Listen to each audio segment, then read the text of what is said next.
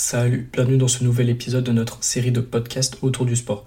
Aujourd'hui, nous allons voir une histoire peu connue, un événement qui, malgré lui, a fait basculer la vie de plusieurs centaines de personnes alors qu'il n'a pas pu se dérouler, les Olympiades populaires de Barcelone de 1936.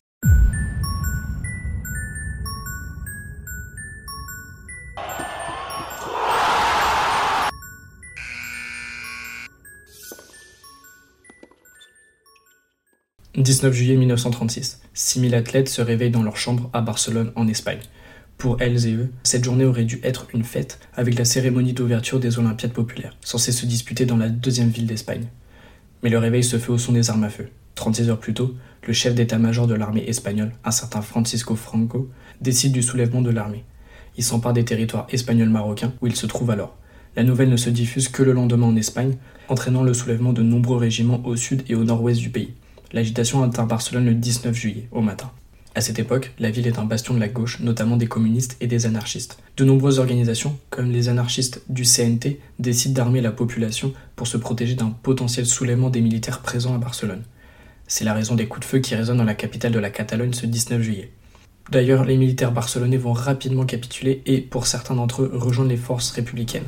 Mais que faisaient 6000 sportifs et sportives à Barcelone en juillet 1936, à moins de deux semaines de l'ouverture des Jeux Olympiques?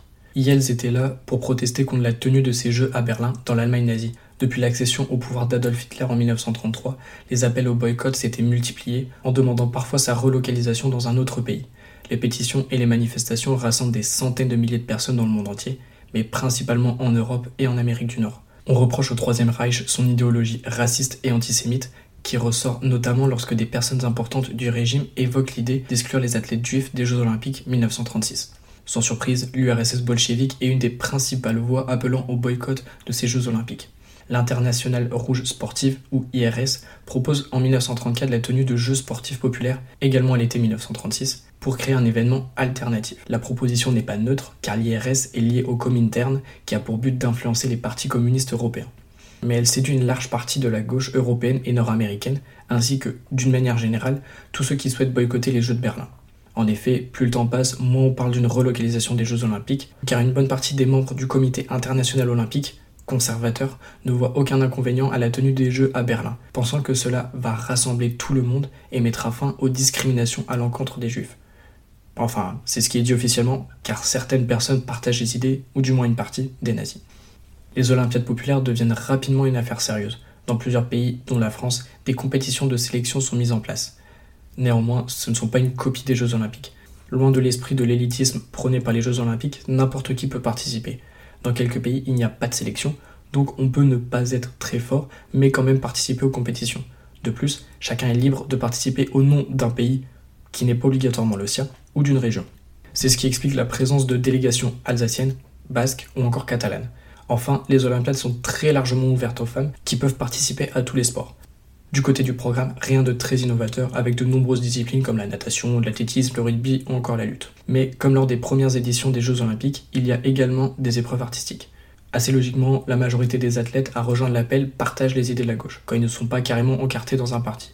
On retrouve beaucoup de partisanes et partisans du Parti communiste. Les athlètes viennent d'une trentaine de pays et se retrouvent donc à Barcelone. Le choix de la ville n'est pas dû au hasard. Comme déjà dit, c'est un bastion du communisme et de l'anarchisme. Mais surtout, c'était la seule adversaire de Berlin lors du processus d'attribution des Jeux en 1931. Plutôt favorite, la candidature espagnole était portée par la monarchie, mais celle-ci est renversée en 1931, quelques mois avant l'attribution des JO. Les membres espagnols du CIO, favorables au roi Alphonse XIII, décident de s'aborder la candidature en ne la défendant pas. Retour en juillet 1936. Les Olympiades populaires sont annulées le 23 juillet. La plupart des athlètes décident donc de rentrer chez eux, s'entraîner car la tentative de coup d'État est un demi-échec pour Franco et l'Espagne commence à sombrer dans une guerre civile qui va durer trois ans. Mais pendant quatre jours, les participantes et participants ne sont pas cloîtrés dans leur chambre d'hôtel. Ils descendent dans les rues, rencontrent les partisans qui ont pris les armes et sympathisent avec eux. Plusieurs centaines d'athlètes décident de rester en Espagne. Venus combattre le fascisme dans un stade, ils vont finalement le faire les armes à la main. C'est également le cas des sportifs et sportives représentant l'Espagne, l'Allemagne et l'Italie, mais aussi des juifs. C'est par exemple le cas du footballeur Emmanuel Mink, un Polonais juif jouant en Belgique, qui s'engage avec les brigades internationales. D'autres partent de Barcelone avec la colonne Durruti, une des plus importantes divisions de l'armée républicaine, qui comptera jusqu'à 6000 soldats. Alors que les Olympiades populaires devaient montrer toute la force du mouvement antifasciste, son annulation marque la défaite des opposants à Hitler et Mussolini. Le premier sort renforcé des Jeux olympiques de Berlin, qui sont vus à l'époque comme une réussite. Les deux hommes aideront par la suite Franco et ses troupes, qui gagnent la guerre civile espagnole en 1939 après trois ans de combat et 500 000 morts. Puis la suite de l'histoire, on la connaît, et Hitler provoquera la Deuxième Guerre mondiale. Merci d'avoir écouté cet épisode en espérant qu'il t'a plu.